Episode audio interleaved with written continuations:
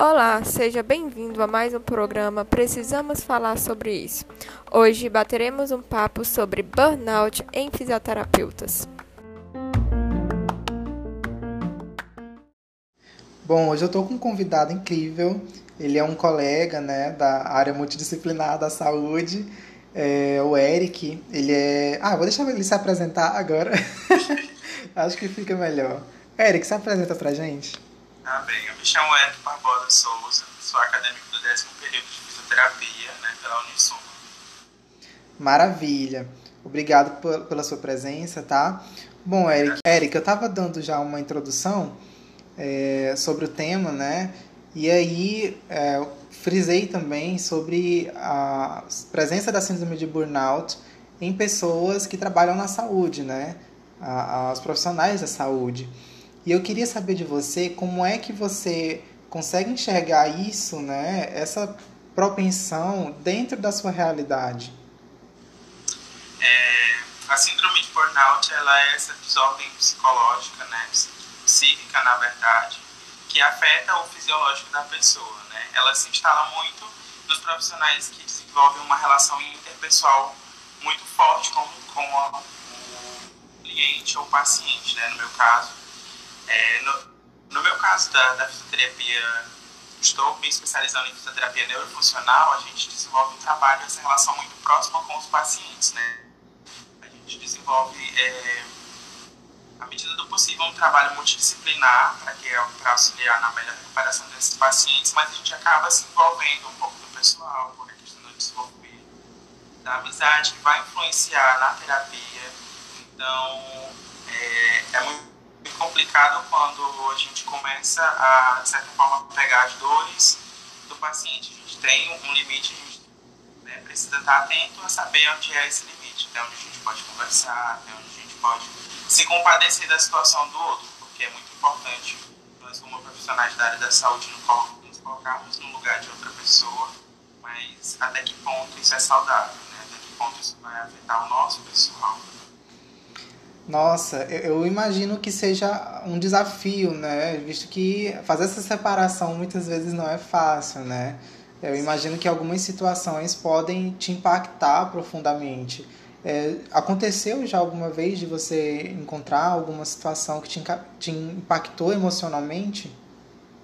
Sim, no caso do, da clínica onde eu estou estagiando, que é uma clínica de neurologia, a gente acompanha muito casos de pacientes, por exemplo, com lesão medular e são histórias que a gente nunca espera, né? Umas surpreendem muito mais a gente, outras é, nem tanto, mas não deixam de ser histórias bem complexas, bem, bem difíceis de serem lidadas.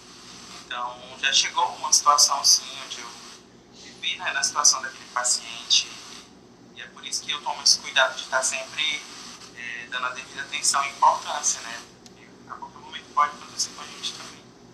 Já lidei, assim, com coisas situação. Eric, eu fico me perguntando em relação ao próprio ambiente de trabalho e o que ele te oferece, né, em relação a, ao mercado, né, de trabalho, ao, ao, ao corpo, né, de colegas que você tem, a sua relação interpessoal com seus colegas, com os empregadores. Como é que é isso? Como, como que isso pode estar afetando na tua, na tua relação com o trabalho? Olha, então, é, a gente tem alguns sintomas, né, algumas causas, na verdade, que, que podem desencadear essa, essa síndrome.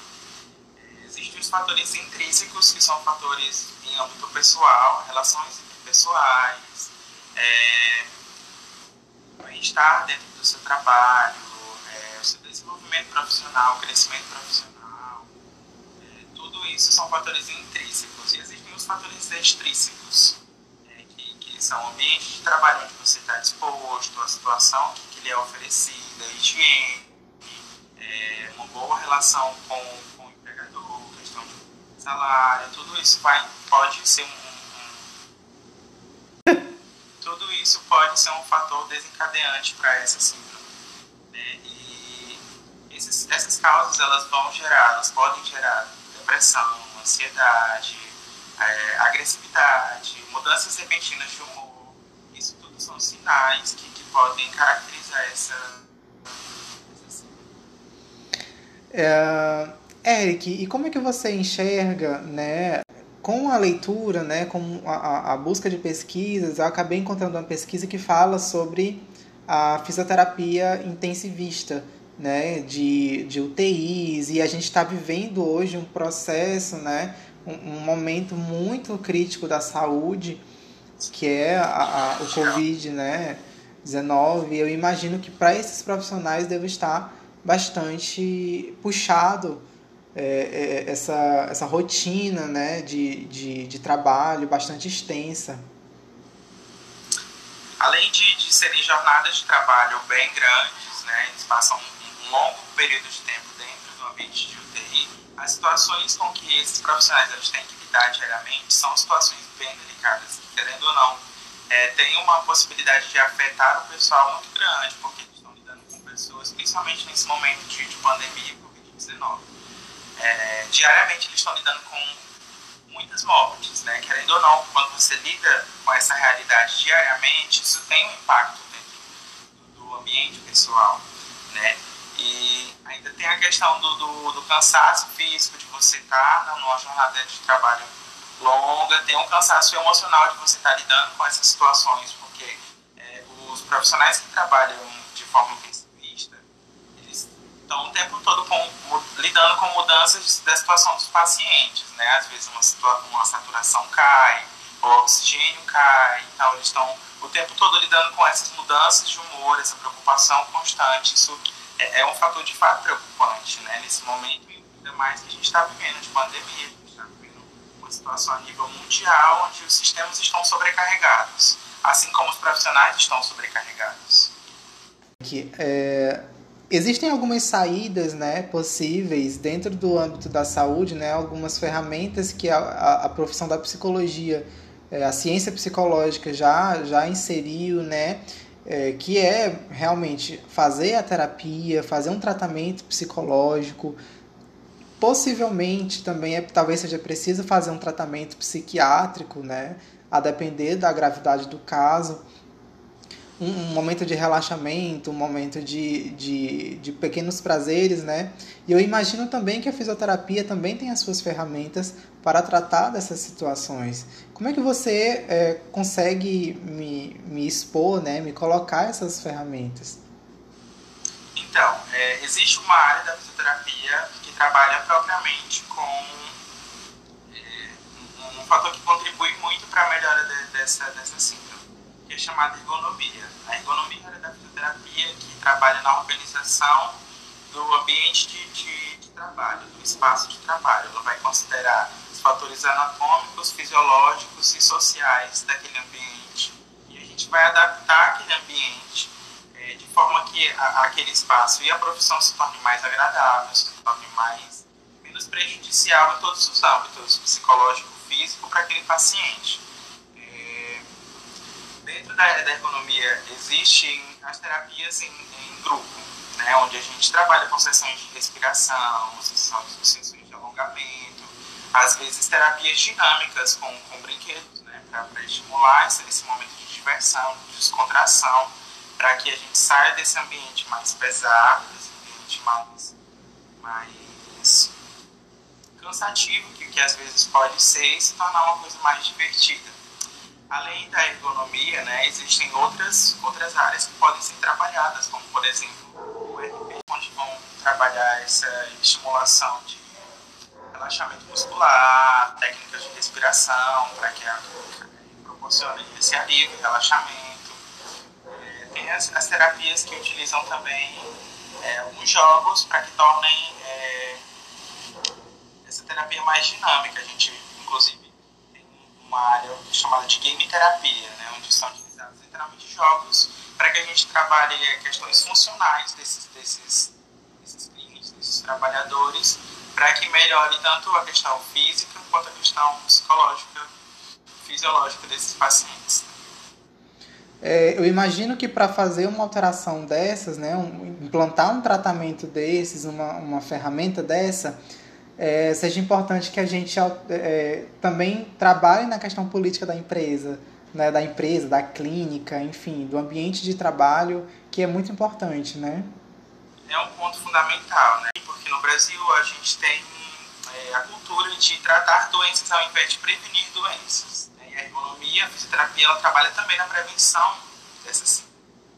É, é de fundamental importância que as empresas elas cumpram o seu papel de, de colaboração e conscientização da necessidade do bem-estar, até porque isso vai implicar em consequências para a própria empresa.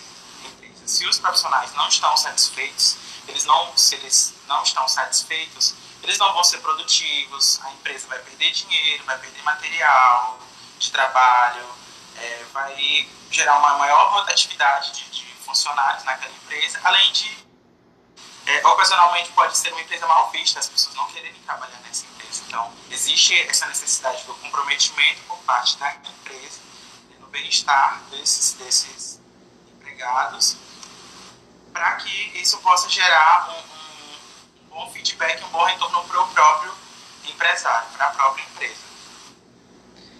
Eric, muito obrigado pela sua contribuição, tá? Fico muito agradecido. Eu que agradeço, amigo, pela oportunidade. Muito obrigado por, por, esse, por esse espaço. Né?